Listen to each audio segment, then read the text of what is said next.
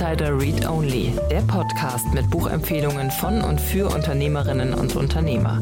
Heute mit Dr. Gunther Wopser, Präsident und CEO von Lauda, welcher das Buch Neu erfinden, was der Mittelstand vom Silicon Valley lernen kann, vorstellt. Und hier ist Ihre Gastgeberin Annalena Kümpel. Dank und herzlich willkommen zur heutigen Folge von Read Only. Mein Name ist Annalena Kümpel und ich spreche heute mit Gunther Wobser. Gunther ist Unternehmer, er ist Geschäftsführer und äh, Gesellschafter eines sogenannten Hidden Champions im Nordbadischen, also in Süddeutschland, und er war ein Jahr lang im Silicon Valley. In seinem Buch Neu erfinden, was der Mittelstand vom Silicon Valley lernen kann, hat er seine Erfahrungen untergeschrieben und auch in Theorie eingebettet. Und wir sprechen jetzt gleich darüber, ja, wie er das Ganze so erlebt hat, wie es überhaupt war im Valley. Wir haben uns nicht auf die großen Unterschiede konzentriert, sondern eher darauf, was er gelernt und wie er das in seinem mittelständischen Unternehmen umgesetzt hat und vor welchen Herausforderungen er da noch steht. Da sind eine Menge spannende Sachen, spannende Infos und auch Tipps bei rumgekommen, die mit Sicherheit für mittelständische Unternehmen interessant sind, aber auch für Startups, die in Zukunft gern mit mittelständischen Unternehmen zusammenarbeiten wollen. Dann würde ich sagen, starten wir direkt. Ich wünsche euch viel Spaß mit dem Interview mit Gunther Wobser. Hallo Gunther, schön, dass du da bist. Ja, hi, freue mich sehr. Fantastisch. Du hast ein Buch geschrieben, Neu erfinden, was der Mittelstand vom Silicon Valley lernen kann. Verrat mir doch zuerst, für wen ist das Buch gedacht? Wer soll das lesen? Die ehrliche Antwort ist, es ist erstmal für mich selbst gedacht, weil ich meine Erlebnisse verarbeiten wollte. Ich wollte sie auch irgendwie eingießen in ein Buch. Buch ist etwas Beständiges. Es war auch ein Kapitel in meinem Leben, das äh, abgeschlossen ist, aber das Buch hat natürlich mehrere Kapitel. Also es tatsächlich war mir selber ein Bedürfnis, durch meine vielen LinkedIn-Artikel hatte ich aber auch ein Gespür, dass es vielleicht auch noch andere interessiert. Ich habe da immer sehr gute Resonanz bekommen. Und äh, ja, es war dann auch so, das Buch ist jetzt ein gutes halbes Jahr auf dem Markt ähm, und verkauft sich sehr gut. Und ich kriege auch nach wie vor tolles Feedback von den Leserinnen und Lesern. Mhm. Dann sollten wir mal kurz einordnen, was deine Erlebnisse denn sind. Du bist selbst Unternehmer, du führst ein Familienunternehmen in dritter Generation, wenn ich richtig informiert bin. Und du warst im Silicon Valley. Lass uns mal mit deinem Unternehmen anfangen. Lauda heißt das Ganze. Was ist und tut die Lauda? Wir erzeugen sehr genaue Temperaturen. Das war auch immer meine Aufzugsbotschaft in den USA, äh, we create äh, precise temperatures und alle so, aha, create. Tatsächlich haben wir Geräte, die heiß und kalt machen und die Temperatur sehr genau halten. Wir kommen aus der chemischen Verfahrenstechnik. Mein Großvater, der die Firma vor 65 Jahren gründete, hat die großen Chemieriesen beliefert, wie beispielsweise BASF, Bayer, äh, um eben durch genaue Temperaturen Prozesse zu ermöglichen oder auch Reaktionen zu äh, abzupuffern. Ja, also gerade ähm, wenn eine chemische Reaktion ist, es steht Hitze, braucht man Kälte. Und das ist so der Ursprung. Und wir haben uns dann immer weiter die Wertschöpfungskette nach vorne gearbeitet, auch in Richtung Produktion und ja, sind jetzt in vielen Zukunftsindustrien vertreten, wie beispielsweise Bioproduktion, Halbleiter, Elektromobilität, aber auch medizinische Anwendungen, wo wir tatsächlich den Körper während Operationen runterkühlen. Ah, krass. Okay, den, den letzten Punkt hatte ich noch gar nicht auf dem Schirm. Das klingt spannend. Ja, es ist sehr, ähm, da kann ich immer gut äh, demonstrieren, wie nah wir am Menschen sind und wie wichtig Zuverlässigkeit und Präzision ist. Äh, manche kriegen dann auch ein bisschen Gänsehaut, so wer will schon auf einen Operationstisch? Äh, ich auch nicht, zudem es hier äh, um Herzoperation geht. Aber was jetzt äh, auch noch ähm, mich selber total begeistert, ist, dass ähm, ohne unsere Geräte kein Impfstoff äh, hergestellt würde, ähm, weil wir tatsächlich so der Goldstandard bei der Impfstoffproduktion sind und eben diese Impfstoffe entstehen, indem ich ja, einen Reaktor äh, erstmal aufheize, gerne so 37 Grad, da fühlen sich die Bakterien wohl, machen ihren Job und danach wird es wieder runtergekühlt und auch transportiert. Super Markt für uns, ähm, nicht nur im Bereich Vakzine für die Pandemie, sondern auch äh, gegen Krebs etc. Gerade diese modernen Impfstoffe brauchen genaue Temperaturen. Mhm. Wie groß ist das Unternehmen denn? Wie viele Menschen arbeiten bei euch? Wir sind 520 Menschen, ähm, ungefähr 350 in Deutschland, hier am Standort. Ähm, dann haben wir noch einen weiteren Standort in Hannover. Ja, und dann viele Standorte auf der ganzen Welt, einschließlich Produktionsentwicklungsstandorte in Barcelona, Spanien, Shanghai, China und Vancouver, äh, Washington in den USA. Und du hast als Geschäftsführer dieses Unternehmens ein Jahr im Silicon Valley verbracht. Warum? Warum nicht? Das war tatsächlich die Frage. Ja, es ist immer wichtig, sich zu fragen, was behindert einen denn, Dinge nicht zu tun? Und irgendwie ist mir dann auch nichts mehr eingefallen, was mich behindert. Ne? Ähm, so die, äh, ich habe das nacheinander äh, abgefrühstückt, will ich mal sagen. Ähm, habe mit meiner Familie angefangen, meiner engsten Familie, meiner Frau, meinem Sohn. Das war ziemlich easy. Ähm, mein Vater, der auch heute noch Gesellschafter ist. Ich bin ja jetzt geschäftsführender Gesellschafter, also ähm, bin habe auch eigen, also habe auch Anteil am Unternehmen. Äh, mein Vater eben auch, weil wir ein Familienunternehmen sind. Der war auch sofort begeistert, möchte ich sagen dann meinen Kollegen gefragt, der Geschäftsführung. Äh, und das Einzige, was dann noch äh, problematisch war, wie, wie führe ich denn meine Firma aus der Ferne? Ja, also wie macht man sowas? Ja, da ging es eigentlich darum, noch ein paar Investitionen in die IT vorzunehmen, dass ich ab jederzeit auf unsere Dateien möglichst schnell zugreifen kann. Ähm, und letztendlich Videokonferenzsysteme. Ähm, das war ja 2017 äh, da war das noch kein Standard und da haben wir hier überall äh, Kameras installiert, haben eine Software eingeführt, dass ich dann tatsächlich jeden Tag ähm, vier Stunden Videokonferenzen hatte mit meinen Mitarbeitern hier in Lauda. Also letztendlich äh, bin ich jetzt schon so ein bisschen bei der Umsetzung, aber die Frage war sicherlich auch, was war der Impuls, äh, warum ich da hin wollte.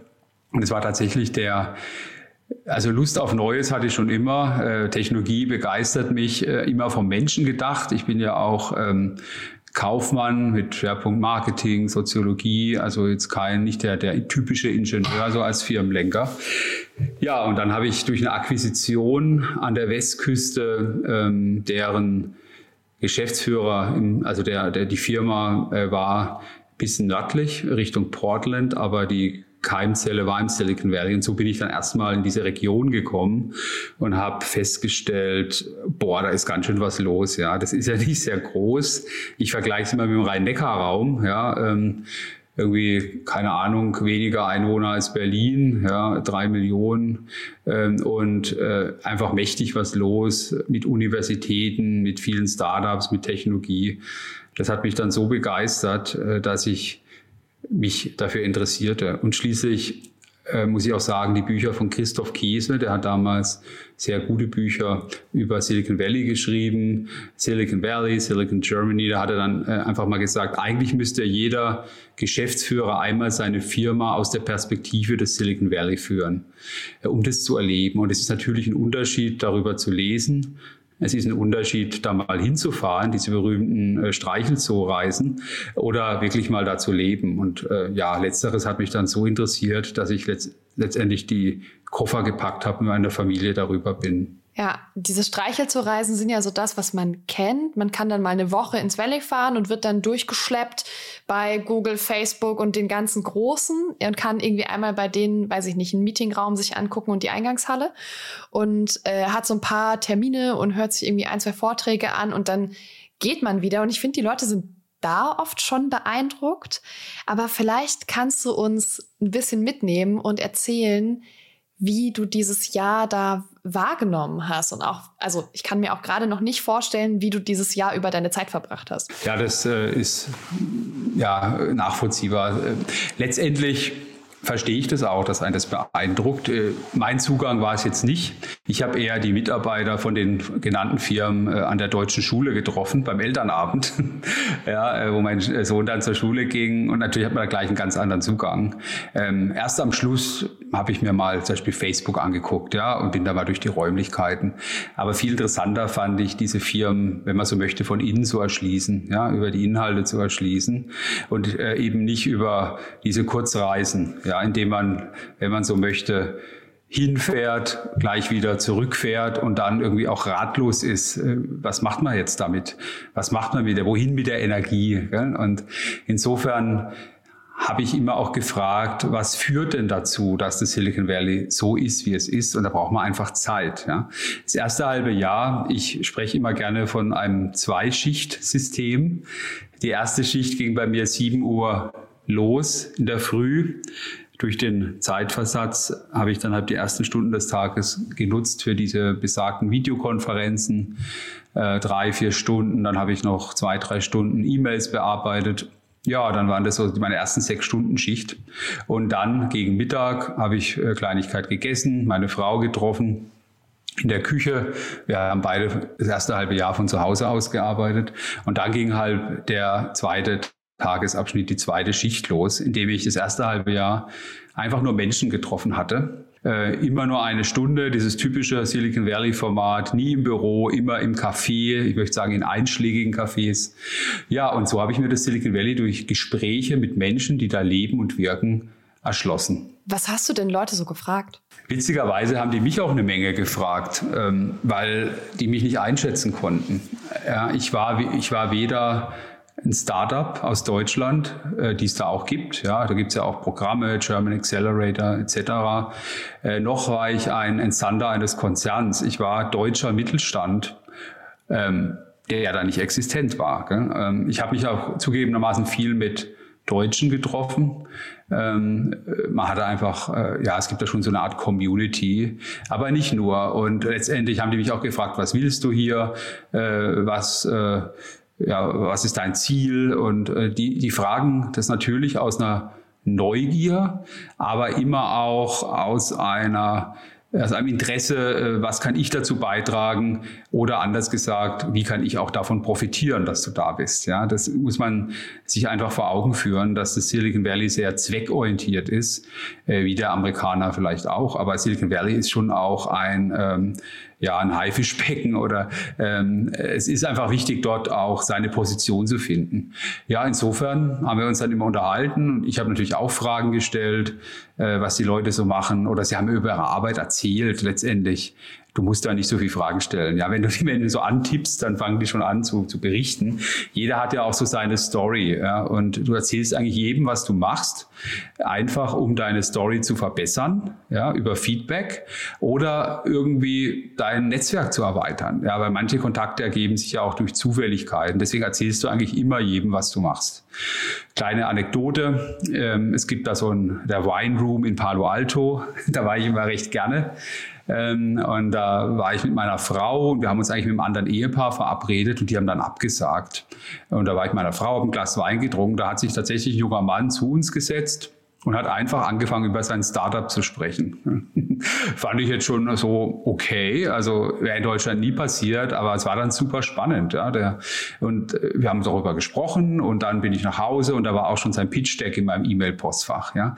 Das ist halt typisch Silicon Valley. Jederzeit in Kommunikation, jederzeit eine Idee testen, iterieren, verändern, ja, bis man halt ein Konzept hat, das erfolgreich sein kann. Ja, aber also ich glaube, mir würde es so gehen, nach einem Jahr nur in Kommunikation wäre ich unglaublich müde. So, ich kenne das immer schon, wenn ich auf einer Messe war und habe einfach mal zwei, drei Tage lang super intensiv kommuniziert, dann möchte ich danach gern zwei, drei Tage ins Bett mir die Decke über den Kopf ziehen und mich davon erholen. Hattest du diese Müdigkeit irgendwann und das Gefühl, ich kann diese Kommunikation gar nicht mehr erfassen, ich kann den Menschen nicht mehr gerecht werden? Die hatte ich tatsächlich nicht. Ich würde es mal als Drogenrausch bezeichnen, den ich hatte. Ich war total lebendig äh, aufgeheizt. Mein Sohn hat in dem Buch ja auch geschrieben, er hat seinen Vater noch nie so fröhlich und aktiv erlebt. Wobei ich grundsätzlich ein fröhlicher und aktiver Mensch bin. Aber ich war so aufgedreht und habe dann auch im Familienkreis meine Erlebnisse des Tages wiedergegeben. Und mein Sohn hat natürlich auch tolle Sachen erlebt. Meine Frau hat auch tolle Sachen erlebt. Ähm, das war wie so ein Drogenrausch. Das ganze Jahr war so. Ähm, ich habe dann erst hinterher gemerkt, dass es anstrengend ist. Habe dann auch gesagt, also ein zweites Jahr äh, unmöglich. Ja, also gerade auch mit diesem Zeitversatz. Ich habe eigentlich nur gearbeitet. Ja, äh, meine, das Gute ist im Silicon Valley findet auch kein gesellschaftliches Leben statt. Man hat nicht das Gefühl, irgendwas zu verpassen. ja, es gibt ja, äh, es gibt nichts anderes. Also es gibt keine äh, Konzerte oder äh, keine, ich weiß nicht, was macht man so? Also äh, man kann natürlich ein bisschen joggen. Ähm, ich habe schon auch mal Golf gespielt am Wochenende, ja. Ähm, aber es ist einfach, äh, man geht da um 20 Uhr, ist man zu Hause und geht früh ins Bett. Ja. In San Francisco mag das ein bisschen anders sein, aber San Francisco war auch eine Stunde Autofahrt äh, weg, ja. Äh, oder mit einem schäbigen Zug, den man nicht so gerne fahren wollte. Ähm, ja, also es war anstrengend, es war ein Rausch. Ähm, hat mir tierisch viel Spaß gemacht, aber ich gebe zu, es war auch anstrengend. Mhm. Und wenn wir jetzt mal zurückkommen nach Europa, glaubst du, dass man diese Art von Rausch oder zumindest einen Ansatz von dieser Konnektivität irgendwo in Deutschland oder zumindest in Europa findet? Glaube ich schon. Also ich habe dann auch als ich, also schon während ich in den USA war, war ich ja alle zwei Monate mal in Deutschland und war dann auch zum Beispiel mal auf einer Konferenz in Berlin, die sogenannte Tech Crunch Disrupt, die eigentlich aus den USA kommt. Da war ich ja sogar Aussteller. Und da habe ich schon diese, diese Euphorie auch erlebt. Aber es war halt ein sehr kleine, kleiner Punkt in Deutschland, wenn man so möchte. Und auch als ich dann wieder zurückkam, habe ich diese Erlebnisse gesucht. Ne? War vielen Startup-Konferenzen, Technologiekonferenzen, die sehr unterschiedlich waren. Ja, ich äh, erwähne ja auch diese Technologiekonferenz in München in der BMW-Welt wo ich dann äh, abends von Tisch zu Tisch gehe, um mal mit jedem ins Gespräch zu kommen und die Leute schauen mich an hat er keine Freunde, ist ja ein bisschen crazy, dass er uns anspricht. Das war also total unüblich. Äh, das war auch in der BMW-Welt. Das habe ich als extrem altmodisch empfunden, ja, da irgendwelche glänzenden Autos auszustellen mit Verbrennungsmotor. Da habe ich gedacht, boah, ist das aber alt und alle so, hey, toll, Hightech. Also das war dann Deutschland 2018. Äh, und ähm, also es gibt diese Orte, man muss sie sich allerdings suchen und äh, ich muss auch sagen, ich suche sie mir bewusst. Die finde ich in Berlin, ja, da habe ich auch Menschen, mit denen ich mich gerne umgebe gebe. Ähm, aber ich muss sie natürlich auch immer mehr in meinem eigenen Unternehmen finden. Und dafür bin ich auch selbst verantwortlich. Also ich stelle jetzt Menschen in meinem Unternehmen ein, die vor ein paar Jahren äh, noch gar keinen Platz gehabt hätten, wo ich auch keine Stellenbeschreibung habe, ja, äh, dann schreibe ich halt welche. Oder man hat auch mal keine. Man stellt mal ein Talent ein und schaut, wie sich entwickelt. Ähm, sind auch viele jüngere Leute, ja, ähm, nicht aus der Branche. Äh, das, das ist auch schon wichtig, dann äh, irgendwie nicht zu verzagen, sondern diese Energie aufzunehmen und ins eigene Unternehmen zu stecken und sich auch hier im Unternehmen so Momente zu schaffen, so Glücksmomente der Innovation. Ja, dahin gehen wir gleich sofort zurück, weil darum geht's ja auch in deinem Buch ganz, ganz viel. Aber vorher, wenn du schon coole Innovationsorte, Innovationsevents gefunden hast, die auch für dich als mittelständischer Unternehmer spannend sind, TechCrunch Disrupt hast du schon gesagt. Ähm, was ist noch cool? Wo gehst du noch gerne hin? Also Mittelstand treffe ich da selten. Ja, das ist, ähm, ich, ich, sehe mich jetzt auch Klar bin ich Mittelstand, aber ich finde schon, dass ich nicht typischer Mittelstand bin. Ja, ich habe mich auch immer auch an äh, äh, größeren Firmen orientiert und letztendlich habe ich mich auch an Startups orientiert mit ihrer ganzen Agilität, ja, mit ihrer Power. Ähm, der Mittelstand äh, ist mir weitgehend mit Unverständnis begegnet. Ja? Also meine Freunde, äh, die denen ich auch mal so, so eine Art Stammtisch habe, haben gesagt, was willst du denn überhaupt? Gell? Was machst du denn da? Uns geht's doch gut, ja, wir sind doch erfolgreich, wir sind doch innovativ. Dann habe ich gesagt, ja, ihr seid innovativ in eurem Kerngeschäft, aber das sind doch keine großen Innovationsschritte. Ihr müsst doch auch aus eurem Kerngeschäft hinausblicken. Ja, warum denn? Wir sind ausgelastet. Ja, diese, diese Meinung hat sich geändert die letzten Jahre, weil Deutschland aus dem äh, ja aus dem Wohlstandsschlaf erwacht ist und aus dieser Sattheit äh, aufgeschreckt wurde. Ja, und inzwischen will ja jeder Innovation. Und meine Freunde stellen mir auf einmal Fragen, wie ich das gemeint hatte damals. Ähm, ja, es gibt auch so Transformation, ja, also Automobilzulieferer in meiner Region ja auch ein großes Thema. Ähm, sagen wir Heilbronn, Stuttgart, da gibt es ja viele, äh, auch kleinere Firmen. Okay, also äh, ich will nur sagen, äh, Mittelstand äh, war da wenig. Es kommt jetzt auch mehr Richtung Mittelstand. Da muss man ein bisschen aufpassen, ob das nicht auch Etikettenschwindel ist. Äh, das Land Baden-Württemberg, das ich ja schon auch schätze, hatte jetzt eine Konferenz zum Thema Open Innovation ausgerufen. Ähm, ein Begriff, zu dem ich auch Vorträge halte. Da habe ich mal reingeguckt, war überhaupt nichts Open Innovation. Das war der ganze Kladderadatsch, nur mit einem sexy Titel versehen. Ja, Das waren diese Fraunhofers dieser Welt, die über Industrie für Null sprechen. ist nicht Open Innovation. Gell? Also äh, deswegen äh, Obacht, Obacht, äh, Kakophonie, Bullshit-Bingo, äh, nicht drauf reinfallen, wahnsinnig schwer, da die Übersicht zu behalten. Ja, also diese Orte, ich meine, ich war jetzt auch schon lange nicht mehr auf Konferenzen, äh, muss ich zugeben. Äh, ich weiß auch nicht, ob es TechCrunch gibt. Das waren war, wir alle nicht. Wir sind alle noch Anfang 2020. Ja, ja hungrig. Das ist noch unser Stand. Also ich war dann auch auf der CES in Las Vegas, ähm, fand ich immer toll. Da geht es viel um Technologie. Äh, dann auf der South by Southwest in Austin. Ähm, da geht es auch um gesellschaftliche Themen, möchte ich sagen. Ähm, das fand ich immer unwahrscheinlich äh, inspirierend. Gell? Und ja, in Deutschland äh, beispielsweise auf der Bits and Pretzels, die ich jetzt schon sehr anders fand, muss ich sagen. Äh, da sind die Leute eigentlich mit äh, Stechschritt durchgelaufen und haben den Blick weder links noch rechts, währenddem man in, in Kalifornien äh, mehr so den Blickkontakt sucht gell? und auch mal Impulse von anderen aufnimmt. So entsteht ja auch Kommunikation durch äh, durch, durch mein kleines Wort. Gell? Also wenn man mit dem deutschen Aufzug fährt, dann wird nichts erzählt wenn man mit einem Amerikaner Aufzug fährt, dann ist es zumindest das Where you from. Ja, und dann äh, tauscht man sich ja Freundlichkeiten aus. Ja, also da gibt es sicherlich auch kulturelle Unterschiede, ähm, aber Deutschland ändert sich enorm äh, zum Guten. Mhm. Okay, das heißt, äh, in Deutschland die Bits and Pretzels ist eine Empfehlung von dir und die TechCrunch Disrupt für alle, die sich das mal angucken wollen. Durchaus. Also die Bits and Pretzels fand ich schon irgendwie recht lässig, ähm, auch mit dieser äh, Koketterie zwischen bayerischer Tradition und Hightech. Das ist schon, finde ich, eine sehr starke Symbolik, ja, die andere so nicht haben. Äh, diese Sexiness, äh, die muss man sich schon suchen.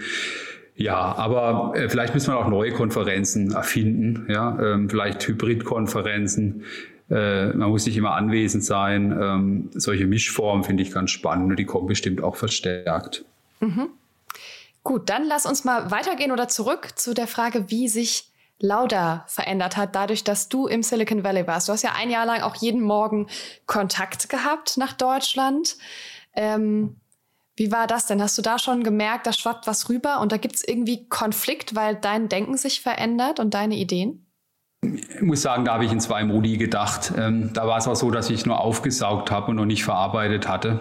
Ich war da noch gar nicht in der Lage, die Synthese zu bilden. Ich habe immer mal einen Bericht geschrieben. Ja, äh, wenn ich zum Beispiel auf einer Messe war, habe ich mal äh, das schriftlich zusammengefasst. Ich habe auch äh, einen täglichen Blog gehabt, der, den ungefähr 20 Menschen verfolgt hatten, äh, so mein engster Kreis. Aber auch meine Gesellschafter, die haben mich ja finanziert, wenn man so möchte. Die haben mir auch das Mandat gegeben, die haben ja begeistert meinen Blog gelesen. Eigentlich auch eine sehr schöne Form, äh, ständig in Kontakt zu bleiben.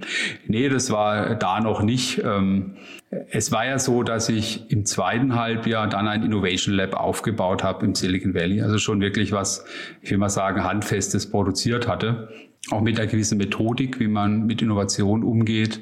Ich habe Menschen eingestellt, ich habe ein Büro angemietet. Das war schon irgendwie sehr aufregend, ja, so eine Firma zu gründen äh, in einer Umgebung, die einem nicht so vertraut ist wie jetzt hier die Heimat. Ja, das, ähm, ja und diese äh, Methodik, wenn man so will, habe ich dann schon auch mit nach Hause gebracht. Äh, es ging dann eine Zeit lang auch noch parallel dass wir sowohl im Silicon Valley auch, als auch in Deutschland ähm, da Büros hatten. Ja, und äh, jetzt fokussiere ich mich aber doch stark auf Deutschland, weil auch durch die Pandemie war das jetzt schwer, diese zwei Standbeine aufrechtzuerhalten. Ja, was habe ich konkret jetzt so mitgebracht? Ähm, eine, ein wesentliches Element beschreibe ich auch in dem Buch. Das ist unsere Art und Weise, wie wir mit Ideen im Unternehmen umgehen. Also unser Ideenmanagement, äh, das ja den Namen Traction hat.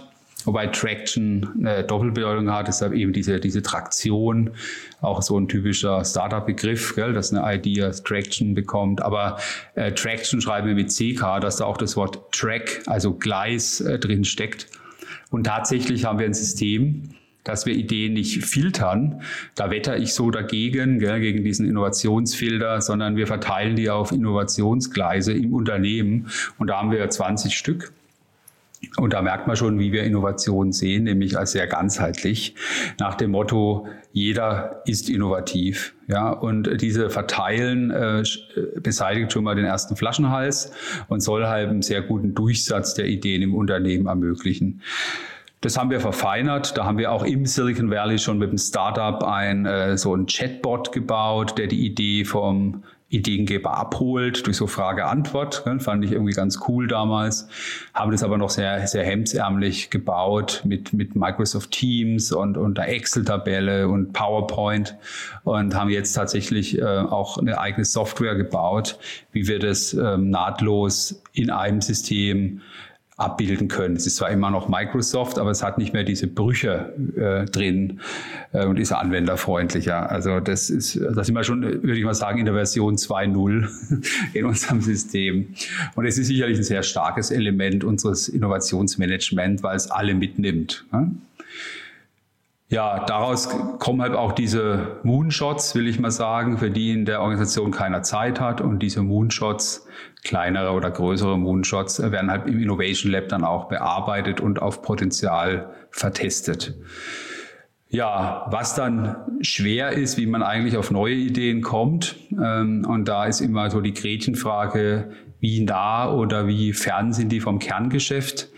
Ein Learning ist auch jetzt, dass äh, so Innovation Labs äh, immer so zum Kerngeschäft zurück äh, tendieren. Also die wollen irgendwie ein bisschen Orientierung, Sicherheit, Akzeptanz. Ähm, und ich möchte eigentlich etwas vom Kerngeschäft wegtreiben, möchte eigentlich die richtig coolen Ideen von denen wissen. Ja, und dann ist halt die Frage, wie bekommt man diese coolen Ideen? Da war es halt ganz entscheidend, dass äh, ich sehr viel in den USA mit meinem Team selbst zusammengearbeitet hatte und als ich dann in Deutschland war, auch hier Menschen eingestellt hatte, die das machen sollen. Und die hatten natürlich ihre eigenen Vorstellungen und hatten auch nicht die Erlebnisse, wie ich sie hatte. Äh, und da war es ein sehr ähm, intensiver Prozess, die Erwartungen abzugleichen und wenn man so möchte, eine Methodik zu entwickeln, wie man zu diesen Ideen kommt, ne, außerhalb dieses Kerngeschäfts. Und da haben wir sicherlich fast ein Jahr gebraucht, wir sind aber jetzt am Punkt, dass diese Systeme stehen, auch unabhängig von mir. Ne, worauf ich auch ein bisschen stolz bin, dass ich jetzt, äh, ich habe dann auch eine eigene Firma, die heißt New Degree GmbH mit einer Geschäftsführerin und einem Team, das wir auch erweitern. Und die bearbeiten digitale Themen, aber eben auch die Ideen, die weiter vom Kerngeschäft entfernt sind. Mhm, okay, das heißt, ihr habt es jetzt aber aus der Firma ausgelagert. Ja, in den USA ja auch. Da gab es dann die New Degree LP. Ähm, und wir haben das jetzt auch gemacht, einfach um dieser Firma mehr Freiheit zu geben, mehr Selbstständigkeit, mehr Autonomie, um auch zu sagen, das ist jetzt keine Ressource, die ihr für euch vereinnahmen könntet, sondern die ist separat. Ähm, und natürlich auch eine Signalwirkung nach außen ja, kommt schon ganz gut an. Waren alle ein bisschen skeptisch, würde ich sagen, aber jetzt geht es eigentlich eher darum, diese Identität zu stärken. Mhm. Okay. Und wie konfliktgeladen ist das Ganze? Dieser ganze Prozess, diese, ganze, diese ganzen Impulse aus dem Silicon Valley jetzt in so ein deutsches Unternehmen zu transferieren? Man kann das schon an den Kulturen festmachen. Ich möchte äh, vor allen Dingen auf die Frage, äh, also Bearbeiten des Kerngeschäfts oder Ausweiten des Kerngeschäfts ähm, irgendwie fokussieren. Äh, das ist ehrlich gesagt für einen Konzern genauso wie für einen Mittelstand. Das ist eigentlich immer dasselbe mit verschiedenen Nuancen und Schwierigkeitsgraden. Es gibt da auch, äh, ich probiere Anglizismen zu vermeiden, aber was mir schon ganz gut gefällt, ist halt dieses Begriffspaar Exploitation, Exploitation, also die Ausnutzung des Kerngeschäfts und Exploration, ja, diese Ausweitung. Das ist ein Begriffspaar, das man sehr oft hört. Und es ist schon konfliktbeladen, äh, weil es so gegensätzlich ist. Also, ähm, und, äh, also erstmal Exploitation, ähm, das Hier und Jetzt, das Ausnutzen der bestehenden Potenziale ist erstmal super, super wichtig, weil es sind die Gewinne von heute, die finanzieren die Investitionen für morgen. Ja? Und es gibt immer äh, eine Überbetonung des Hier und Jetzt. Ähm, deswegen ist es ein natürlicher Kampf, auch dieses Morgen zu betonen, ja, mit einer hohen Unsicherheit. Das heißt, wenn ich jetzt heute Geld investiere, weiß ich gar nicht, ob es morgen Erfolg wird. Ja? Und ich habe auch schon Projekte in den Sand gesetzt. ähm, ja, von denen ich hoffte, dass sie Erfolg werden. Äh, das, davon redet zwar immer jeder von, den, von dem Scheitern, aber es tut dann schon weh, vor allen Dingen, wenn man nicht ganz früh scheitert. Also die Kunst ist natürlich früh zu scheitern und äh, zu korrigieren. Ähm, aber das ist schon ein natürlicher Spannungskonflikt. Äh, der ist auch da, den spürt man auch ein bisschen bei Mitarbeitern. Es ist nicht so virulent, dass mir Leute sagen, was machst du da für einen Schwachsinn? Äh, aber ich spüre da schon gewisse Spannungen und einen gewissen Rechtfertigungsdruck. Wenn das Ganze in eine höhere Motivation mündet, äh, dann ist es gar nicht so ungesund für ein Unternehmen. Also, ähm, aber es darf halt nicht kippen. Und da habe ich jetzt auch festgestellt, dass es nicht reicht, in solchen Begriffen zu sprechen. Ähm, ein weiterer Begriff ist zum Beispiel Ambidextrie, den ich super, super toll finde, der aber eigentlich noch keine Antwort bietet, außer dass man beide Dinge gleichzeitig machen soll. Aber wie macht's, wie macht man sie denn gleichzeitig? Und darüber geht ja mein neues Buch. Du erlaubst mir diesen Hinweis, wie macht man die Dinge gleichzeitig? Und äh, ich muss es halt irgendwie auflösen. Und meine große Erkenntnis ist, tara, man braucht eine Strategie. Ja, es, ja, das ist jetzt, es ist so easy, aber ähm, du vergisst es manchmal und ähm, du glaubst, äh, das Ganze mündet in eine Strategie. Die Mitarbeiter brauchen einfach Orientierung. Äh, selbst wenn die weit weglaufen sollen, möchten sie eigentlich wissen, in welche Himmelsrichtung. Und äh, die Strategie muss dann auch letztendlich das äh, umarmen, diese Explorationsaktivitäten. Und genau da bin ich gerade, ja, diese Strategie neu zu bauen, auch moderner zu bauen, ja, nicht wie früher fünf Jahre mit Excel hochgerechnet, sondern von einem Zielbild ausgehend, ja, rückwärts betrachtet, in Szenarien denkend, weil wir sind ja alle hier äh, in einer komplexen Umwelt. Ähm, äh, aber dennoch, die Zeit der Strategien hat nicht ausgedient, sondern es gilt einfach neue, wenn man so möchte, agile Formen der Strategie im Unternehmen zu implementieren. Mhm. Ich kann an der Stelle ein wirklich fantastisches Buch empfehlen, das so ein bisschen das Missverständnis darüber auflöst, was Strategie eigentlich ist. Das Ding heißt Good Strategy, Bad Strategy. Es könnte sein, dass es eine deutsche Version gibt. Und äh, jetzt hast du dein neues Buch angeteasert. Ähm, wie wird das dann heißen? Wäre auch ein guter Titel. Ähm, ähm, äh, Strategie ist ein Bestandteil, aber der oberste Begriff ist agiles Innovationsmanagement. Ähm, mit vielen wichtigen Wörtern. Ähm, und aber im Thema Management ist schon auch diese Kaskadierung von Vision, Mission, Strategie, ähm, strategische Ziele, Werte, äh, die äh, orchestriere ich da schon auch durch. Ähm, aber es geht natürlich auch um, um Methoden, agile Methoden, die man so kennt. Also Design Thinking, äh, Scrum, die aber immer falsch angewendet werden, behaupte ich jetzt mal, äh, wo immer nur Elemente rausgegriffen werden. Und da schaffe ich aber auch einen Gesamtzusammenhang, wie diese Methoden auch äh, zum Beispiel sequenziell angewendet werden können. Ja, und, äh, und schließlich ähm, betrachte ich auch drei wichtige Aufgabenpakete im Geschäftsleben, auf die ich immer wieder zurückkomme. Nämlich zum einen Business Development, also Geschäftserweiterung, die oft im Produktmanagement verortet ist. Ja, äh, dann gibt's äh, dieser Thema ähm, Ideation, Ideenentwicklung, die jetzt relativ weit weg ist vom Kerngeschäft, die oft in den Innovation Labs verortet ist. Und in der Mitte als verbindendes Element äh, ist dann einfach die äh, Geschäftsweiterentwicklung. Ja. Ähm, und diese, diese Pakete betrachte ich dann und stelle konkrete Methoden vor, äh, wie man das Ganze machen kann. Ähm, zum Beispiel, nur um ein bisschen konkreter zu werden, in der Diskussion, die ich jeden Tag, fast jeden Tag führe, geht es immer darum, soll Innovation Lab ausgegründet werden? Ja, nein. Soll Innovation Lab das Kerngeschäft unterstützen oder eher was abseits vom Kerngeschäft machen? Und es wird halt immer sehr, sehr gefühlsbetont und emotional diskutiert. Es gibt aber tatsächlich Methoden, das Ganze einzunorden fürs Unternehmen. Ja, also Hilfestellung, wie man das Ganze designt. Und das betrachte ich auch äh, als Bestandteil des Organisation Organisationsaufbaus von Unternehmen. Puh, ganz schön viel Holz, aber es sind auch ja, 130 Seiten. ich habe viel zu berichten. Ich berichte aber nur die Ideen von anderen, muss ich jetzt mal sagen. Ähm, aber die Kombi ist, wenn man so möchte, meine und die transparente Vorstellung, auch von teilweise ausschließlich englischsprachigen Büchern, ist so meine geistige Leistung bei dem Ganzen. Mhm. Wendet ihr denn diese ganzen Methoden, von denen du gesprochen hast, auch bei Lauda an? Ja, äh, die wenden wir an. Fallen aber in dieselben äh, äh Löcher oder in dieselben Fallen, äh, treten dieselben Fallen wie andere Unternehmen, in dem es halt äh, nicht äh, ganz äh, vollständig ist. Ja, es wird äh, immer, wenn Leute Köpfe zusammenstrecken, ist das jetzt gleich ein Sprint. Ja.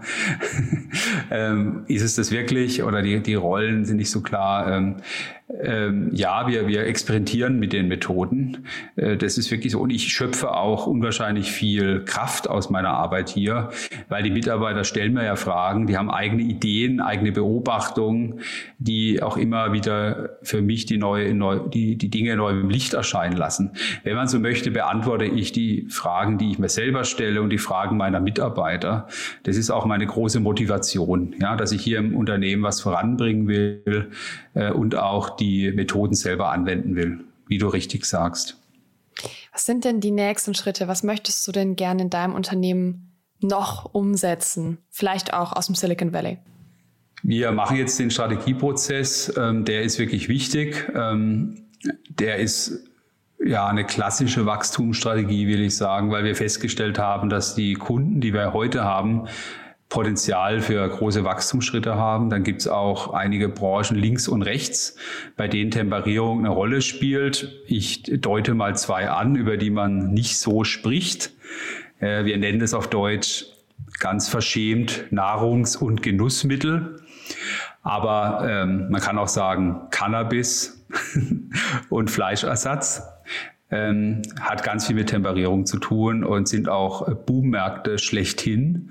Ähm, und da äh, wollen wir auch rein. Gell? Das ist aber jetzt nicht so super Ideation. Ich würde sagen, das ist Geschäftserweiterung. Ähm, ja, also das ist äh, wichtig. Was dann sich der Strategie unterordnet, ist eine Organisationsform. Und da habe ich noch ganz große Fragezeichen im Kopf, weil ich äh, ein großer Fan bin von agilen Netzwerkorganisationen, die sich auch selber steuern. Ähm, das muss aber gut gemacht sein und vom Team mitgetragen sein. Und da weiß ich noch nicht, ob wir so weit sind, ob das jetzt der richtige Weg ist. Gefühlt sind wir in so einer Mitte. Mitte ist immer schlecht. Du kannst doch sagen, zwischen den Stühlen. Jetzt ist die Frage, welcher Stuhl ist der richtige? Also gehen wir jetzt, werden wir noch agiler, was auch neues Rollenverständnis, auch neues Führungsverhalten von mir selbst bedarf, in Klammer, bei dem ich mir auch schwer tue, in Klammer zu.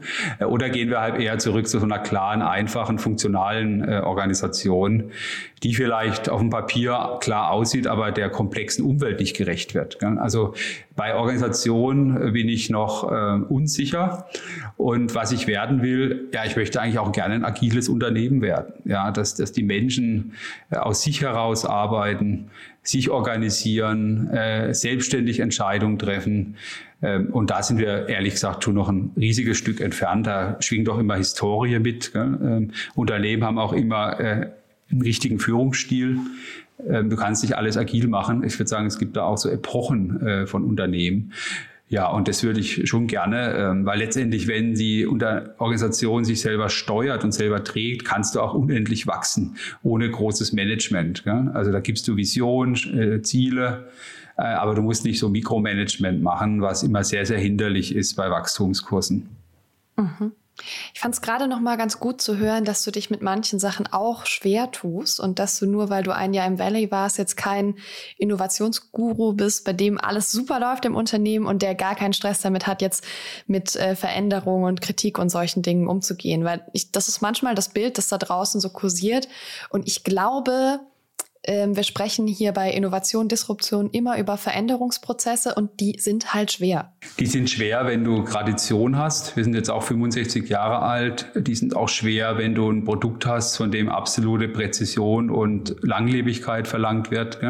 Da muss man diesen Fehlerbegriff auch erstmal ganz anders interpretieren, ähm, muss ihn anders übersetzen. Es ist schwer, äh, wenn du viel von Naturwissenschaftlern umgeben bist, die immer Klarheit wollen, weil sie diese Klarheit in ihrer Disziplin vorfinden. Ähm, es ist schwer und es ist auch schwer, wenn man wie ich fast 25 Jahre im selben Unternehmen ist äh, und auch äh, ja Phasen hatte, wo man Dinge auch selbst machen musste und wo es auch bequem war für die Mitarbeiter, auf die Entscheidung vom Boss zu warten. Gell? Und man hat sie dann halt auch getroffen. Und heute äh, erhofft man sich, dass die Mitarbeiter sie treffen und muss dann auch letztendlich ein bisschen von seinen eigenen Vorstellungen abrücken, äh, was, was nicht einfach ist. Gell? Das gebe ich zu, sich auch so ein bisschen aus seiner Historie zu befreien.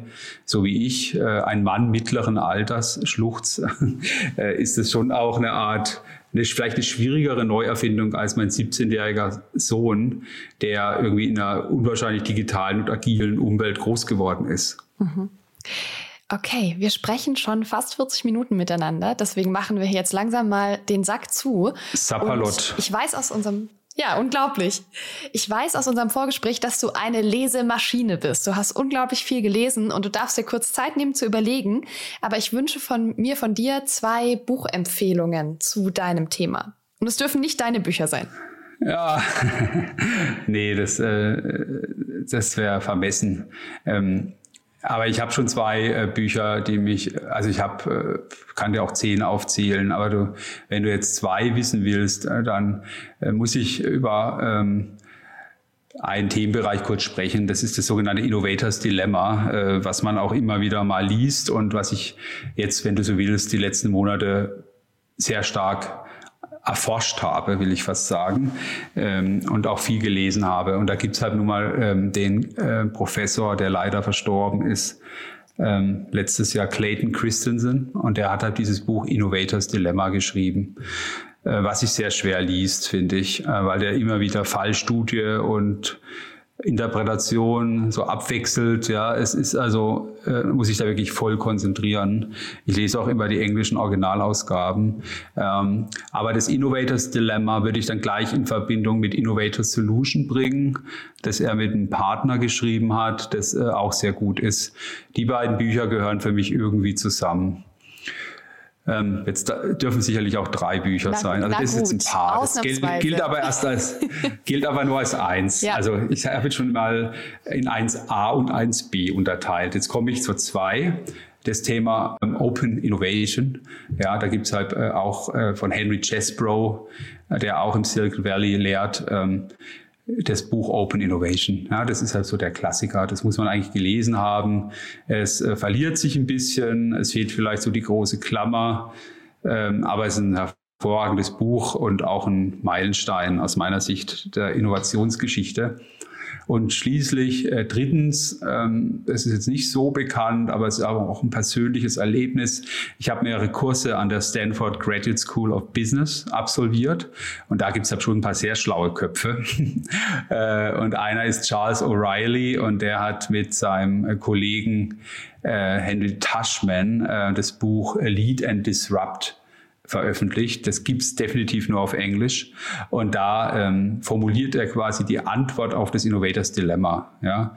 Ähm, und, und äh, kritisiert halt Unternehmen, die nur in ihrem Kerngeschäft äh, verharren. Ja? Und das Wort Disrupt oder Disruption ist ja auch ein ganz wichtiges und populäres Wort. Auch das am meisten fehlinterpretierte Wort. Und äh, Disruption hat übrigens Clayton Christensen erfunden. Ähm, der meint es aber ganz spezifisch und ähm, diesen Begriff greifen halt auch O'Reilly und Tushman auf. Und das wäre mein dritter Tipp, Lead and Disrupt ähm, von O'Reilly und Tushman. Gunther, vielen, vielen Dank für die Tipps und den Einblick ins Valley und auch deine persönliche Reise mit deinem Unternehmen. Es war sehr schön, hier jetzt 40 Minuten lang mit dir zu sprechen und äh, ja, ich glaube, die Tipps kommen an. Das Schöne ist, die Fragen helfen mir auch immer, mich selbst besser zu verstehen und die Perspektive einzuordnen. Insofern vielen herzlichen Dank für die Einladung und allen Hörerinnen und Hörern viel Vergnügen. Bis bald. Ciao.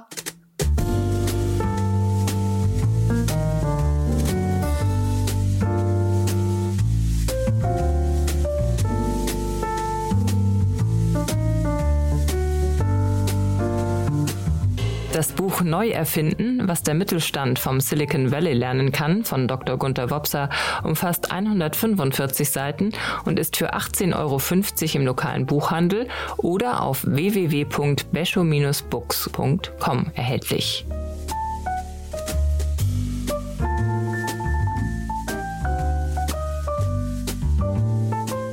Das war das Interview mit Gunther Wobser. Es ist etwas länger geworden als sonst, aber es war ein total interessantes Gespräch und deswegen kam ich da nicht so richtig raus. Nächste Woche spreche ich hier mit Sohail Dasjari über sein Buch Fellowship. Ich bin auch da sehr gespannt, wie es läuft und freue mich, wenn wir uns wieder hören. Habt bis dahin eine fantastische Woche und bis zum nächsten Sonntag. Wir verlosen fünf Exemplare des Buches Neu erfinden, was der Mittelstand vom Silicon Valley lernen kann von Dr. Gunther Wopser. Zum Teilnehmen einfach eine E-Mail mit dem Betreff Gewinnspiel und dem Wunschbuch an gewinnspiel at startup-insider.com schreiben. Das war die 39. Folge von Startup Insider Read Only, dem Podcast mit Buchempfehlungen von und für Unternehmerinnen und Unternehmer. Nächste Woche zu Gast Sohil Dastiari, welcher das Buch Fellowship Unternehmens- und Markenführung neu gedacht vorstellt. Alle weiteren Informationen zu diesem und allen weiteren Podcasts von Startup Insider erhält man auf www.startupinsider.de.